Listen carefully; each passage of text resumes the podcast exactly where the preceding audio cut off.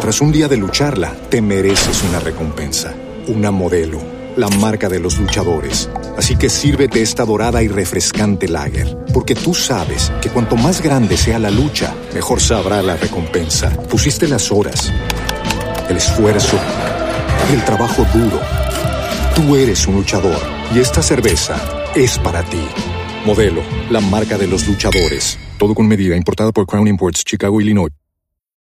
With Lucky Land slots, you can get lucky just about anywhere. Dearly beloved, we are gathered here today to. Has anyone seen the bride and groom? Sorry, sorry, we're here. We were getting lucky in the limo and we lost track of time. No, Lucky Land Casino, with cash prizes that add up quicker than a guest registry. In that case, I pronounce you lucky. Play for free at LuckyLandSlots.com. Daily bonuses are waiting. No purchase necessary. Void where prohibited by law. 18 plus. Terms and conditions apply. See website for details.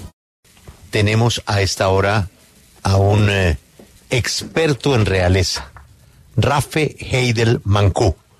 Él nació en el Reino Unido, ha sido educado en Canadá, ha sido condecorado con el jubileo, diamante, en fin, es un hombre que conoce el manejo de la Casa Real.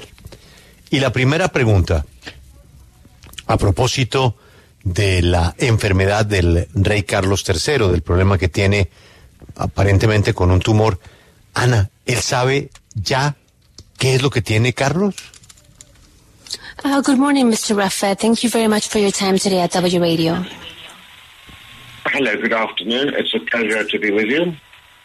Uh, let us begin by asking you, at this point, do you have any more insight, any idea about what is it that King Charles has? So there has been no confirmation from Buckingham Palace regarding the exact type of cancer that His Majesty has. They have said that it is not prostate cancer, and they say that because, of course, he went into hospital to have an enlarged prostate treated, and it was during that procedure that the cancer was actually identified, but it's not related to the prostate. Now, the most common types of cancer for men over 75 are lung cancer, bowel cancer, bladder cancer, and um, skin cancer. Uh, leading cancer doctors have said that it's not unusual for, for people not to know exactly the type of cancer because it takes 10 days to two weeks to get the results from the cells that have been taken for medical analysis. So they may know that there is a cancer, but they may not have yet identified precisely where the cancer is. So that may be why we haven't had confirmation from Buckingham Palace. But I would be very surprised if we do not get to know shortly in the next you know few days or weeks what type of cancer it is because the king has been very open about his medical health. It was very unusual for him to tell the public that he had an enlarged prostate. He did that to increase awareness amongst the population to get themselves checked. And there was a 1000% increase in the number of people searching for enlarged prostate on the internet. And I'm sure that he will want to do the same thing with whatever cancer he eventually is revealed to have. I'm sure he'll want to increase awareness amongst the public so that they can get themselves checked out too.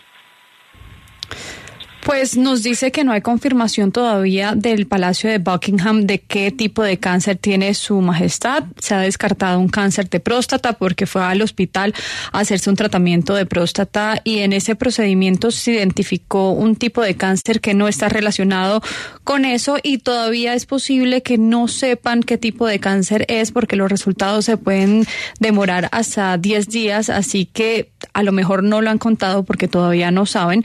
El rey ha sido muy abierto con sus problemas de salud, ha sido muy abierto en contar todo lo que tiene para, pues, digamos, alzar eh, esa alerta al resto de personas eh, sobre ciertas enfermedades y que ellos también se che chequen, lo cual causó ese efecto en el caso de la próstata. Entonces, a él le sorprendería que en los próximos días o semanas no se sepa, porque, pues, como nos decía, es muy abierto con estos temas relacionados con la salud. Ana, como usted nos indicaba esta mañana, cada día el cáncer se combate con más éxito por cuenta de la ciencia. Eh, ¿En qué momento el rey o la monarquía comienza a evaluar, porque mucha gente ha tenido cáncer y lo ha superado. Inclusive puede seguir su vida con tratamientos de cáncer eh, sin ninguna dificultad. El único que puede decidir si puede o no puede continuar o si quiere que se hable ya de un nuevo rey sería el propio rey Carlos. Um, as you know, I mean, cancer treatment has evolved uh, a lot throughout the years, and nowadays many people go through cancer treatment and then live long lives. And the question here would be, who could say that the king cannot continue being king? Does this is something that only he himself could decide, or is this something that somebody else in the family could decide for him? Yes, it's a very good question that you ask. It's worth mentioning that today is the anniversary of the death from lung cancer of King Charles's grandfather, King George VI, who died on February the 6th, 1952. Um, now, back then, 70 years ago, to, ha- to have cancer was a death sentence. Today, many cancers are easily treatable. Um, you can translate that, and then I'll answer the second part of the question. No, go ahead. I can I can translate Okay. at the end. Right. Thank you.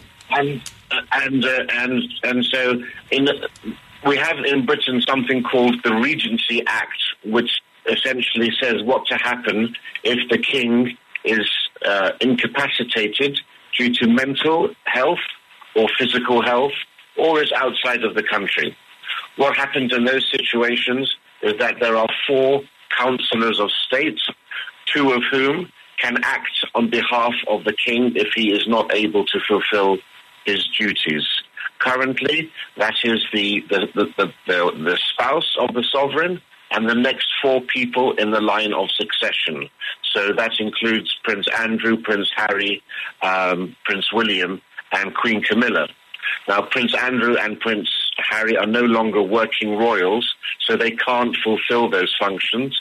So the king has um, passed a law saying that his sister, Princess Anne, and his other brother, Prince Edward, can fulfill those functions. So any two of those councillors can carry out any of the duties of the king except for dissolving parliament or appointing a prime minister. Es una buena pregunta. Nos dice que hoy, de hecho, es el aniversario de la muerte del abuelo del rey, que también murió de cáncer hace 70 años, en febrero 6, y nos dice que en ese momento era una sentencia de muerte. Ahora es una enfermedad bastante tratable. Nos dice que si hay un acto que señala qué se hace en caso de que el rey presente incapacidad eh, mental o física o se encuentren fuera del país. En esa situación tiene cuatro consejeros, dos pueden actuar en caso de que el rey no pueda hacerlo. Está el esposo del soberano y pues las cuatro personas en la línea de sucesión, que en este caso son el príncipe Andrés, el príncipe Harry, el príncipe William y la reina Camila. Como Andrés y Harry no están en funciones y no pueden completar o hacer el trabajo del rey en caso de que él no pueda, pues se nombró a la hermana de y el hermano del rey, a la princesa Anne y al príncipe Edward. Entonces cualquiera de estos puede completar las funciones del rey en caso de que le tenga alguna incapacidad. Pregúntele a nuestro experto, Ana, ¿por qué el Palacio decidió, dio- decidió dar a conocer el diagnóstico de cáncer del rey, pero no el tipo de cáncer? Um, why do you believe in the case that they already know the type of cancer and not as you mentioned that they don't know yet, but let's say that the palace already knows. Why do you think they would decide to say that the king has cancer but not share which type of cancer? Well, I mean, th- this is a purely hypothetical question because we don't know whether the palace knows or not. Uh, if they do know, it may be because the king wants to have some privacy. I mean, everybody in, in Britain is entitled to medical privacy regarding their health issues.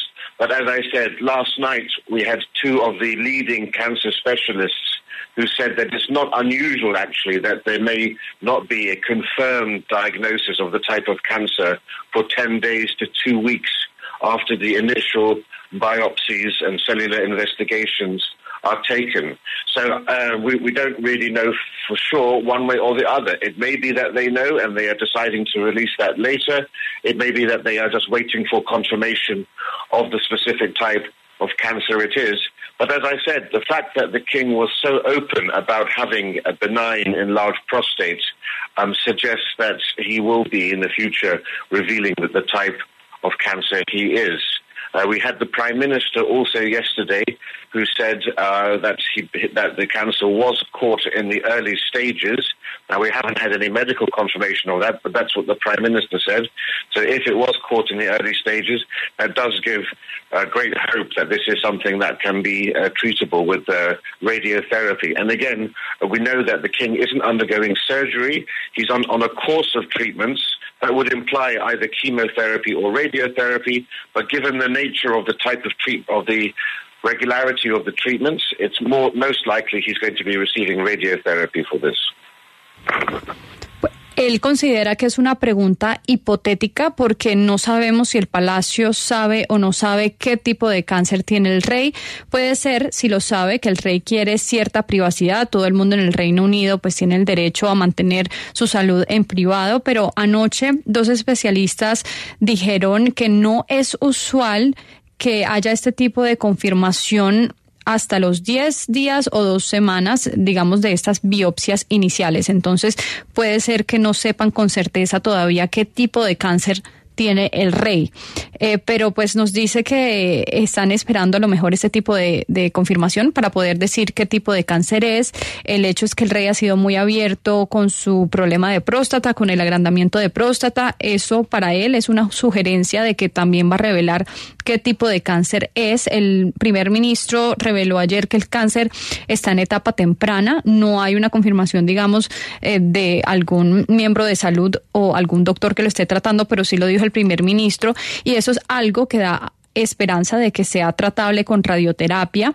Nos dice que el rey no se ha sometido aún a cirugía, sino que está sometido a un tratamiento de quimioterapia o radioterapia y por la naturaleza del diagnóstico es más probable que sea radioterapia. Hay una cosa que no me ha quedado clara.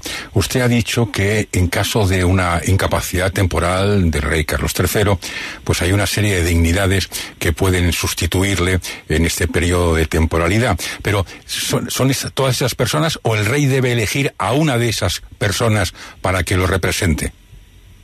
You've mentioned a number of people that could represent the king in this um, process in case he's, you know, um, incapable of doing so for some time. You mentioned a few names, but would all of these people represent him, or does the king need to choose one person to represent him while he's um, getting better? Well, it should be said that the, the, king currently is perfectly capable of carrying out all of his constitutional duties. So even though he's undergoing treatment, he is able to deal with all of the official government documents, to sign anything that needs to be signed. He will be maintaining his weekly meeting with the Prime Minister will carry on ahead, either face to face or, if need be, over the internet. Um, so he's not incapacitated and uh, we don't believe that there's any reason why he can't fulfill his duties under this sort of treatment. If there ever was a time when the king or a future king cannot fulfill those duties, then, as I said, of, of the four councillors of state, two of them have to act together and they can be they can be um, any two. It doesn't it doesn't matter.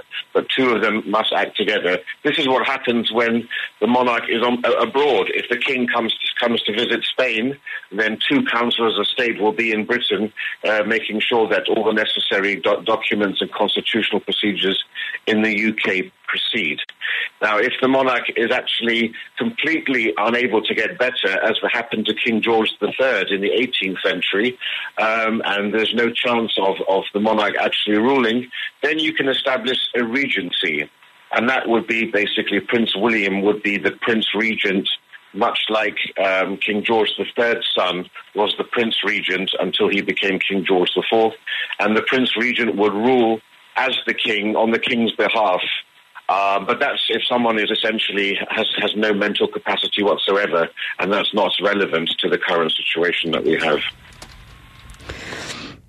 Él quiere aclarar inicialmente que el rey actualmente es capaz de cumplir y seguir con sus deberes constitucionales porque el tratamiento no le impide lidiar con todos los documentos legales. Él puede pues firmar cualquier papel todavía, mantener las reuniones semanales que mantiene usualmente con el primer ministro, ya sea de manera presencial o por internet, en línea. Él no está incapacitado en este momento y no hay razón para pensar que no pueda hacerlo eventualmente. Pero en caso de que no pueda cumplir con sus funciones en el futuro, nos dice que dos consejeros de Estado pueden actuar juntos para reemplazarlo, no importa cuál. Si el rey visita España, por ejemplo, dos consejeros de Estado, pues en el Reino Unido siguen con todos los procedimientos legales y cumplen con todo el papeleo y pues esa parte que debe cumplir el rey. Pero si el monarca no mejora, como fue el caso del rey George III o Jorge III, pues se establece otro rey que pueda actuar en reemplazo de él, que sería el príncipe William, actuaría en nombre del rey, eh, pero eso es en caso de que haya alguna incapacidad mental, por ejemplo, que no le permita seguir con sus funciones. Eso no lo ve relevante para el caso del rey Carlos III en este momento. El príncipe Harry ya está en Londres en este momento. Llegó hace como una hora a Clarence House con su papá. ¿Se espera una reconciliación? Harry arrived in uh, London. He's with his father right now. Do you believe that this new um, diagnosis could uh, cause, uh, you know, um, that the family makes up, that they fix their differences? That's what many people in the country are hoping. It's uh, it's been a, a, a, terrible time to have the royal family split in the way that it has been split, um, and of course there was great hope that there would be some sort of reconciliation when the Queen died. You know, it's during times of great personal tragedy and trauma that families can often heal uh, former arguments, looking to the, mo- the, more important things in life. Um, so we can hope that there's a chance of a reconciliation between Prince Harry and King Charles, perhaps, because their relationship, although it is strained, it's not broken. And uh, we know that uh, Harry phoned King Charles on his 75th birthday and they had a conversation then. So that there's every possibility. And the king has always left the door open to Prince Harry. You know, he, it's his son after all and he loves him. The more difficult question is about Prince William because that relationship is broken. Prince William does not trust Prince Harry. He doesn't think he can even have a conversation with him because anything that he says he believes could easily appear in another book of Prince Harry's or another Netflix documentary because that's what's happened time and time again. Private conversations and the, arguments have been made public. And so William has no trust at all in Prince Harry. And so it's difficult to see that even in this situation, that there's any opportunity or chance for a proper reconciliation between the brothers. But yes, hopefully there's there'll be some way in which King Charles can perhaps reunite with his with his son in some form. Thank you very much for your time, and we hope that uh, King Charles will be in a very good condition very soon. Gracias. Thank you very much. Bye bye. ¿Qué dijo al final?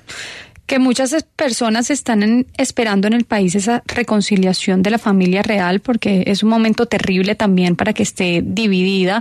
Hay esperanza, por supuesto, porque digamos en la muerte de la reina sí hubo ese momento de reconciliación y para sanar, digamos, las asperezas y esas peleas que han tenido en el en el pasado y esas tragedias familiares siempre ayudan a sanar en esos momentos, así que espera que sí haya una reconciliación por lo menos entre el príncipe Harry y el rey Carlos nos dice que pues se supo que hablaron en el cumpleaños, pero con el príncipe William también lo ve muy complicado o sí lo ve muy complicado porque el príncipe William no confía en el príncipe Harry, esa relación está absolutamente rota porque cualquier cosa que William diga piensa que lo puede publicar Harry en un libro, en un documental documental de Netflix como ya ha pasado en el pasado, todas las peleas y conversaciones privadas pues salen a relucir o salen a la luz, pero pues sí cree que puede ser una oportunidad para que los hermanos sobrepasen este momento difícil y también que el príncipe Harry se la lleve mucho mejor con el rey Carlos.